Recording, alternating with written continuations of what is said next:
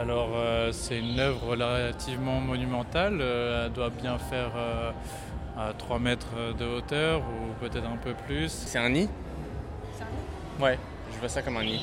Bah parce qu'il est perché, il est inaccessible. Enfin, avec des troncs de bois.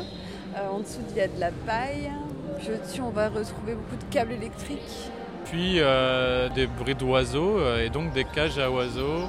Et par-dessus des personnages stylisés et peints et découpés dans du bois. C'est un nid à plus grosse échelle, donc euh, je sais pas, je dirais. euh, bah, c'est une espèce de. de ville quoi. Ou un village. Mais après qui est bâti sur, euh, sur des déchets, parce qu'on dirait qu'il y a beaucoup de déchets autour.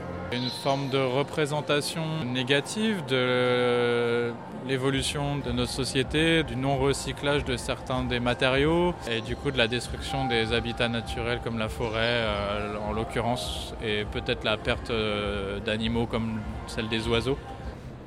En fait, je me demande si on n'est pas plutôt. C'est pas, ça ne veut pas dire justement qu'on est pris au, au piège dans des cages. Enfin, je sais pas. C'est plutôt l'aspect cage et oiseaux, moi, qui m'interpelle un peu. Surtout le fait, est-ce qu'on ne serait pas emprisonné par tous ces fils électriques? Enfin, c'est ça. Enfin, je, je me pose la question, je me demande.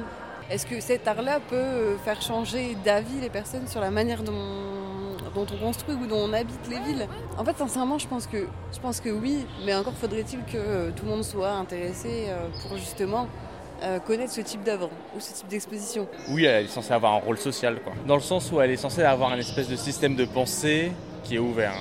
L'art a plusieurs formes et plusieurs visages, donc du coup, effectivement, l'architecture est en est un. Il y a pas mal d'architectes qui ont essayé de réfléchir à ça. Du coup pour conclure je dirais que l'architecture peut être un art suffisant pour bien y vivre.